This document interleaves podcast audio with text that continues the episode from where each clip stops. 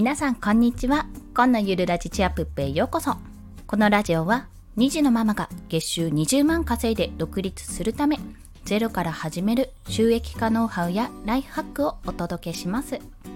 はい。今日のテーマはサクッとお話しします。自分の体調を一発で判断する簡単な方法です。これ、ね、体調、まあ、体調ですね主に。心身ともに不調な時が一発でわかる方法、まあ、そんなの疲れてる時でしょとかなんか熱出た時でしょとか、まあ、そういうふうに思う方もいらっしゃるかもしれないんですがそれよりも何よりもこうなったらあこれやばいぞって私あんまり調子良くないぞって思う。私の私なりのですねあの判断基準がありますのでそちらに関してお話しします。もう結論から言います。結論。いつもイライラしないことでイラつくかどうかです。それについて解説していきますね。まあ、これは私が日頃生活をしている中で感じていることなんですけども私の場合はいつもイライラしないことこれはね子供の行動夫の行動に準じますそうなんか子供の行動ですごく怒鳴っちゃう時ってあるんですよやっぱり。なんでこんなことするのっていうような感情を表に出すような発言を私もすることがよくあります。最近ね落ち着いたと思うんですけどもやっぱり妊娠中とか仕事をしている時はですね本当にほぼ毎日余裕のない日々が送られてきたなと感じているんですよ。それはまあ妊娠中だからっていうこともあったんですけどもでもこの産後今2ヶ月3ヶ月目か経った今でもあやっぱりこれちょっとおかしいなって思う時は大抵子供に声を荒げてる時。または夫の本当に些細な行動とか一言でカッチンってきた時ですね。そういった時はあ私今体調良くない。で私今精神良くないなとか疲れてるぞ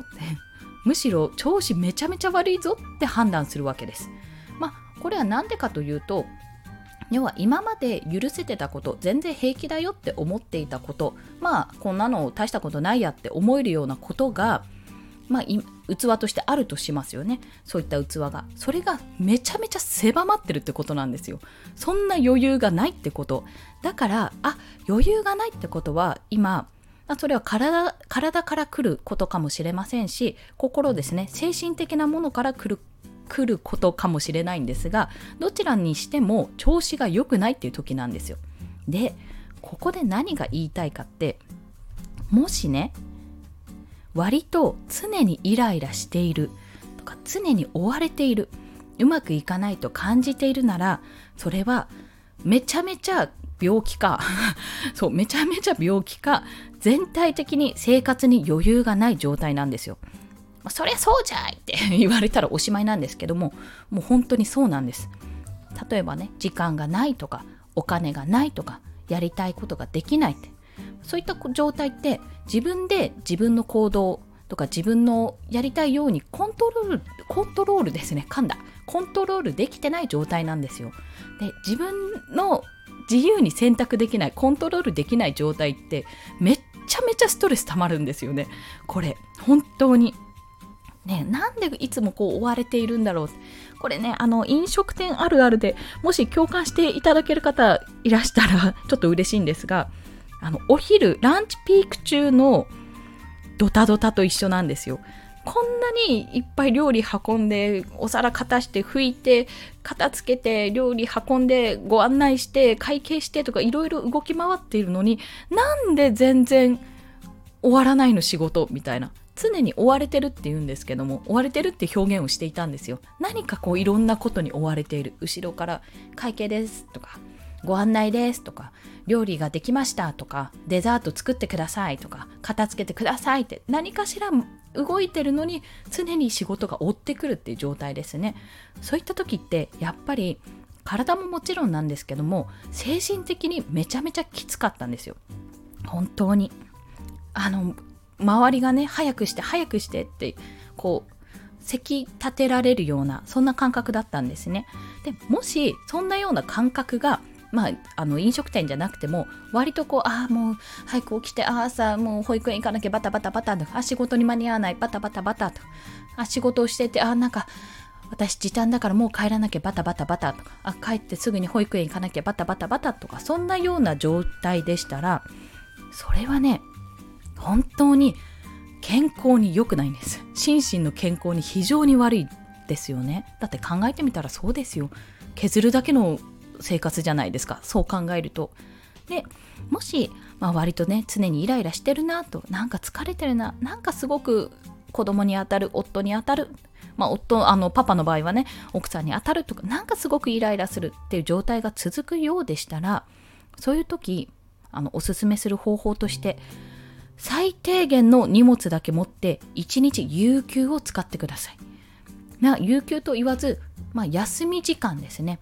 できれば1日。もう何も考えずに1日ぼーっとできる時に。もし1日が無理でしたら3時間でも2時間でももう時間半日でもどれでもいいです。自分があのリセットする時間っていうのを一つ作ってほしいんですよ。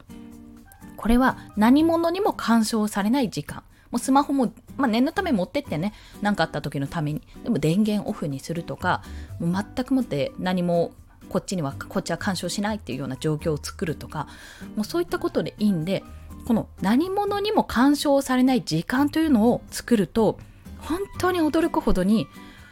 私何やってたんだろうってそうすっきりするんですよ。はあみたいな。本当に本当に。それはカフェに行ってもいいですし自分の好きなことお買い物するでもいいですしお散歩するでもいいですし、まあ、そこら辺は自由です。私の場合は散歩かな。でなんでこれ最低限の荷物かというとまあ、あんまり多く持っていくとそっちの荷物例えば仕事道具とか持っていっちゃった日にはそっちに引っ張られちゃうので、まあ、本当に財布と、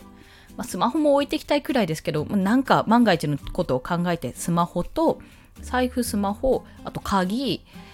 あとですねおすすめなのは紙とペンを持っていくとね紙とペンだけあったらなんかね思考整理する時とか結構役に立つのでそれは持っていくといいかなと思います、まあ、そういったのを小さなバッグでも何でもいい。もうそこまで必要ない人はポッケの中バッて突っ込んでね落とさないように気をつけてバッて突っ込んでもう身軽な状態で外に出るんですよ。それだけでまず開放感あふれますから開放的ってなって。その時のね開放感あふれる自分。もう走りたくなる。てかなんなら私は走りましたこの前。ウィッホーイ！みたいな感じで。お買い物行こう！イエーイ！って。買い物って近所のスーパーなんですけどもう思わず走り出しちゃったくらいですよ。もうそれぐらいあの自分の時間自分が何者にも干渉されない時間っていうのが必要なんですよ。もしねこうやってイライラが続く人がいたら。でまあそんなそんなですねあの状態になる前に私としてはできれば、まあ、時間を作って休むことももちろんなんですけども環境を変えていただきたいと思います。というのは私自身が産休もう産休まで頑張ったからね許してください 産休に入ってからあのもう本当にやっと休みに入ったって思って産休入ったら絶対これやるぞって思ったことがいっぱいあったんですね今回は。でそれを、まあ、この音声配信もそのうちの一つだったんですけどもこのあの仕事というか職場にも行かなくていい保育園も余裕を持って送り迎えをすればいい7保育園娘が行ってる間は、まあ、旦那も夫も仕事に行ってるのでお腹の子以外は基本的に1人の状態めっちゃめちゃ良かったんですよ。すっごいリフレッシュしましたその時に。まあ、だらだらね、こうゴロゴロして、今日はなんか体調悪いとかいう時はゴロゴロしてたりもありましたけど、基本的に何かしらやっていたんですよ。それがね、めちゃめちゃ楽しかった記憶があります。もう、もうね、ずいぶん前のような気がするんですが、たかだかね、4ヶ月とか、そんれぐらいしか経ってないんですけどね、今もバタバタはしてるものも、やっぱり自分でコントロールして自分のあの仕事自分のやるべきことを好きな時間にやるっていうのは好きな時間でもないんですけどね。もう娘がいない時間ってだいぶ限定はされているんですけども自分のコントロール下でやるっていうことにめちゃめちゃやっぱストレスがたまらないんだなってすごくいいなって思ってるんです。この環境。それはもしかすると人それぞれだと思うので少なくとも私はそう感じているというところです。やはり私自身もストレスを感じてあの子供に当たってしまったりとか叩いたりもちろんしないですけどなんでこんなことするなとかなんでこぼすのみたいな感じでね怒鳴っちゃったりしてたり